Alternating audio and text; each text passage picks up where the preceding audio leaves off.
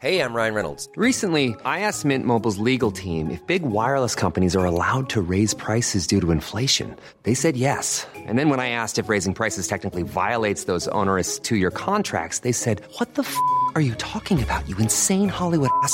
So to recap, we're cutting the price of Mint Unlimited from $30 a month to just $15 a month. Give it a try at mintmobile.com slash switch. $45 upfront for three months plus taxes and fees. Promo for new customers for limited time. Unlimited more than 40 gigabytes per month. Slows. Full terms at mintmobile.com.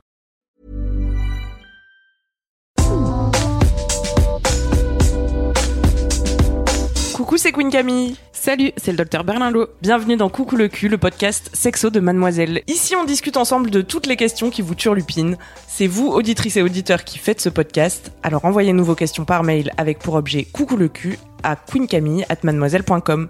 On se retrouvera peut-être bientôt ici pour en parler avec notre super gynéco. Aujourd'hui, on va parler de ces petits saignements qui peuvent intervenir après une relation sexuelle. Est-ce que c'est grave? Est-ce que c'est normal? Et surtout, d'où ça vient? On va en discuter avec Noélie. Salut Noélie Salut Ça va bien? Ouais, ouais. Alors, qu'est-ce qui t'est arrivé Noélie, t'as 19 ans. Oui. Et ben, du coup, j'ai rencontré euh, un gars avec euh, sur Tinder et euh, on a couché ensemble. Et ben, je- il avait une grosse bite, voilà. Et du coup, enfin, ça m'a pas gêné. Genre, sur le coup, ça s'est passé normalement. Enfin, comme d'habitude, euh, quand je couche avec des gens. T'as pas eu mal pendant la relation Non, j'ai pas eu mal. Enfin, c'était pas exactement les mêmes sensations, mais je veux dire, j'ai pas eu de douleur ou quoi Mhm. pendant la pénétration. Et euh, après, euh, après avoir fini, euh, je vais aux toilettes pour faire pipi. C'est bien. Bon Et, réflexe. oui, il faut faire ça. et du coup, je, je m'essuie et il y avait du sang dans, sur le papier, Mhm. Mais euh, enfin pas du sang comme les règles, quoi, du vrai sang plutôt quoi. Et euh, enfin pas énormément, mais un petit peu quand même. Mhm. Et euh, et le lendemain matin, quand j'ai fait pipi, il y en avait aussi. Et après, il n'y en a plus eu. Et je me demandais euh, surtout d'où ça venait et si c'était si c'était un petit peu grave ou voilà. Tu te demandais, comme ça fait pas très longtemps que t'es active sexuellement, comme on dit. Oui, Euh, du coup, tu te demandais si ça pouvait être ton hymen ou. euh, oui, parce que je me disais, euh, je sais pas, si, parce que j'ai vu que l'hymen il pouvait être percé plusieurs fois ou qu'il pouvait euh, enfin être pas percé des fois et percé après. Du coup, voilà, je me demandais si ça pouvait être ça ou si c'était les parois, euh, je sais pas, les parois du vagin ou autre chose. Ah, ça, c'est une question pour Docteur Berlingo. Je crois que c'est une question pour moi.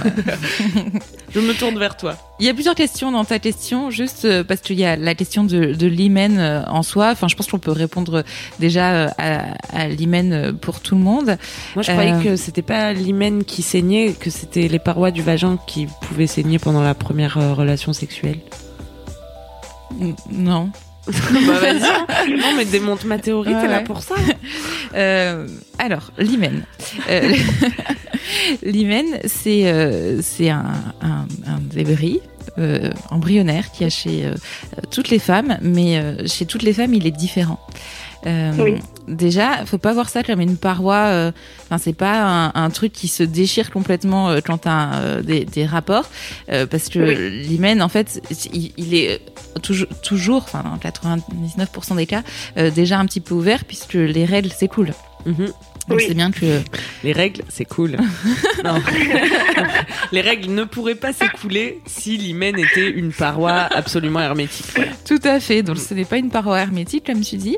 Euh, après voilà, il y a autant d'hymens qu'il y a de, de, de vulves et de femmes. Euh, Il y en a qui sont euh, tout, tout petits, enfin très charnus. Il y en a qui sont plus dilatés. Euh, Il y en a, qui ont qui- déjà des petits trous.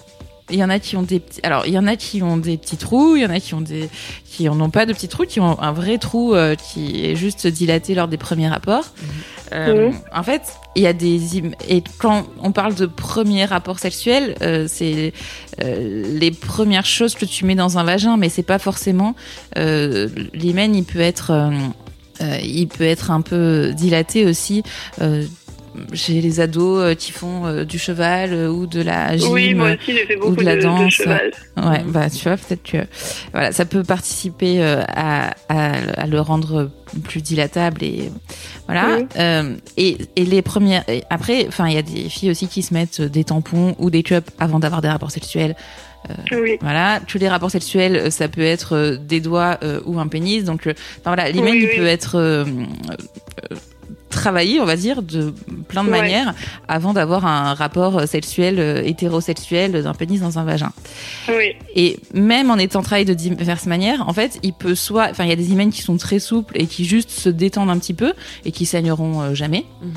Euh, Il y en a qui sont plus euh, fibreux, qui sont plus euh, serrés et qui donc au moment des, alors soit du premier rapport avec un pénis, soit à un, à un autre moment peuvent saigner.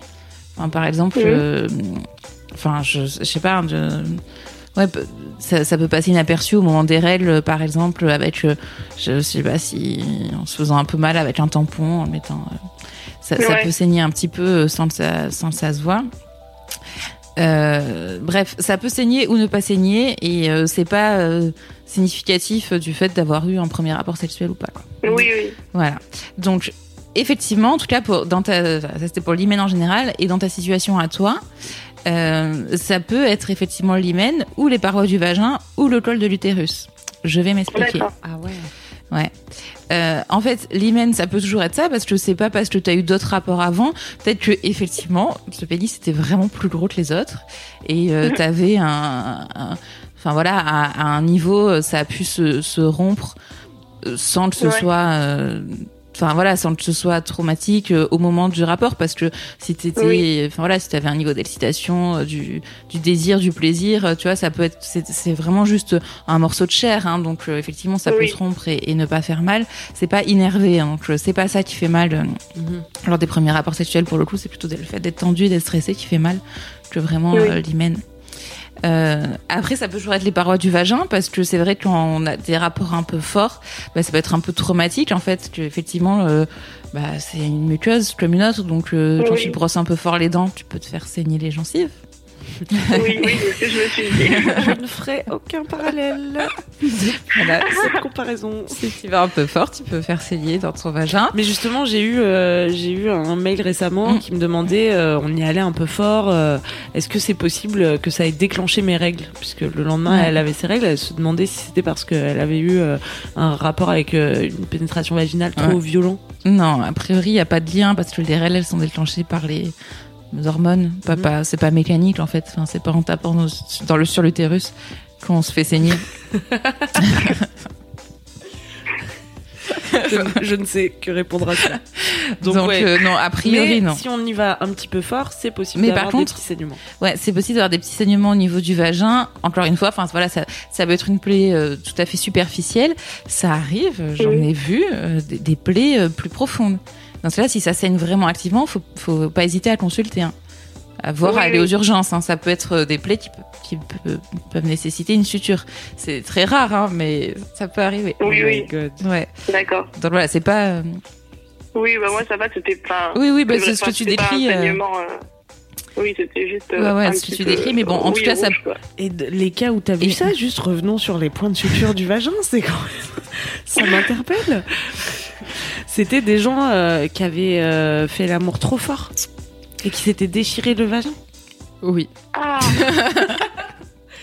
Non, ça fait mais mal. en fait, non mais en fait ça fait une espèce de ça, ça arrive de temps en temps. Je sais plus où ça s'appelle un effet blast un peu. C'est que en fait c'est la- le vagin, mais ça va faire peur aux auditrices alors que c'est rarissime. hein. Bon, retenez que c'est rarissime. Voilà, mais bon c'est quelque chose qui peut arriver. Donc si vous avez des saignements très très actifs après un rapport, vraiment allez consulter aux urgences.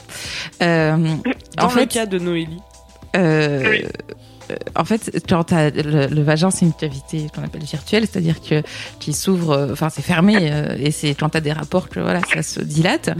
Et en fait, parfois, quand t'as des rapports vraiment forts sur un vagin qui est très dilaté, bah, tu peux avoir une Oui. espèce d'appel d'air en fait, Ok. et qu'à un moment, ça fasse un peu comme une sorte euh, de, ça s'appelle un effet blast, comme une sorte d'explosion dans ton vagin. Pardon de rire. Mais franchement, c'est super rare. Hein. Bon, c'est super rare. Mais euh, effectivement, l'occurrence, moi, j'ai déjà vu ça aux urgences, et c'était une plaie de 5 cm qui saignait vraiment activement. Donc on a- on l'a passé au bloc opératoire et on l'a- on l'a suturé. Waouh. Donc euh, Bon, les explosions de vagin, bon à savoir. Mais euh, retenez que ça Non, reste mais rare et voilà, que de toute façon, faut pas avoir peur de ça quand vous avez des rapports. hein, vraiment, c'est. Enfin, je sais pas, tout peut arriver dans la vie de toute manière, hein, mais euh, retenez que Oui, oui, mais- voilà, s'il y a des si vous saignez abondamment. voilà, si vous saignez abondamment Mais après un rapport, que quand même, si on a une plaie de 5 cm dans le vagin, on, Ouais. on le sent, je pense. Ah oui, oui, bah, de toute façon, elle est venue aux urgences, mais n'hésitez pas à le dire parce qu'elle nous a pas dit que c'était après un rapport et nous, on comprenait pas. Enfin, vraiment, ça saignait, ça Ah. saignait. Et Ah on oui, comprenait pas d'où ça venait parce que, enfin, bon, ça saignait abondamment et vraiment, on avait du mal à, se- à à regarder, quoi, aux urgences parce que elle avait Oui. mal, etc. Et, euh, et c'est bien après qu'elle nous a dit, euh, oui, mais en fait, je sors d'un rapport, machin. Mhm. Ce qui peut aider au diagnostic. Donc, euh, n'ayez pas honte, hein, on, est, on, est, on est là pour Oui. vous écouter sans vous juger. Mhm. Normalement. Et enfin, je disais, oui, ça peut être le col de l'utérus qui saigne. Alors, je vais vous donner un mot scientifique. Allez, C'est qu'on on peut avoir ce qu'on on appelle ça un ectropion. Donc un ectropion, ça a l'air dégueulasse comme ça, mais c'est pas du tout dégueulasse en Ouais. fait. Non, non, c'est vraiment, ça ça n'a rien de dégueulasse. hein. C'est euh, en fait le col de l'utérus. euh, Il y, a, il y a des muqueuses différentes sur le col de l'utérus. En fait, c'est comme, euh, vous voyez sur la bouche, il y a à l'intérieur une muqueuse qui est vraiment lisse et à l'extérieur une Oui. muqueuse qui est plus kératinisée parce qu'elle est à l'extérieur. Donc pour se protéger des agressions extérieures, elle est un peu plus épaisse. c'est quoi la muqueuse Oui. extérieure? C'est où tu Ah, mets les du rouge à lèvres. Ah oui, Oui, là je parle de, je compare à une bouche. Je parle d'abord de la bouche. d'accord. Donc, Donc, l'intérieur a- des joues, par exemple, c'est euh, di- oui voilà, l'intérieur des joues, c'est Voilà. une muqueuse différente de celle des lèvres. Voilà, tout à fait. Mhm. Et en fait, sur le col de l'utérus, c'est la même chose. Mhm. C'est-à-dire que l'extérieur du col de l'utérus, c'est vous, on peut le comparer un peu à, à des lèvres, Mhm. de, De bouche. de, de bouche, de visage. Et l'intérieur du col de l'utérus a une, l- euh, à l'intérieur des joues, comme disait Camille. Et du coup, un truc qui est possible, c'est que c'est rare chez les très jeunes, mais ça peut arriver, c'est que la muqueuse de l'intérieur des joues du col de l'utérus Oui. C'est compliqué. Cette métaphore n'a plus aucun sens. Donc oui, à l'intérieur elles sortent un petit peu à l'extérieur Ah oui. et donc Ah, du coup elle Et elle est, est- elle est plus fragile en fait elle est plus sensible et du coup ça peut faire au moment des rapports ou euh, ouais non globalement au moment des rapports ou même parfois euh, spon- spontanément euh, ça peut il peut y avoir des petits saignements et ça vous pouvez pas le savoir toute seule faut vraiment enfin faut se faire examiner pour ça en tout cas ça c'est pas grave du tout il y a des femmes euh, qui ont des petits saignements comme ça régulièrement après leur rapport Mhm. et en fait quand on sait qu'elles ont un ectropion qui saigne un petit peu Ah, d'accord, ok. voilà, c'est pas grave. Donc, globalement, hymen, paroi du vagin, col de l'utérus. Tout ça, c'est pas grave en tout cas. Alors, c'est pas grave quand ça se résout tout seul. Enfin, tu vois, là, euh, typiquement, Oui. tu nous as dit, bah, c'est venu euh, deux fois et c'est parti. S'il y a juste un Oui. petit peu de saignement, non, c'est pas grave. Euh, Oui, oui. S'il y a des oui, saignements abondants, comme plus on l'a dit. demander euh, d'où d'où ça venait, quoi. Mm. Mhm. Ouais, ouais, bah, ça peut être un, ça peut être les trois. Si vraiment tu veux savoir, il faut te faire examiner. Je vois que ça comme. Euh, Parce que quand t'as Oui, un bah après, ectro- ça va, c'était plus par curiosité. Ouais, je ouais, voulais ouais. pas trop aller voir sur Doctissimo euh, qui me disent euh, Vous avez un cancer Ouais, voilà. Bah, Après, euh, effectivement, je- euh, quand tu trouves ça sur Doctissimo parce que les cancers du col de l'utérus, ça peut faire saigner aussi. En pratique, on n'a pas Oui, un oui, cancer bah de- oui. du col de l'utérus à 20 ans.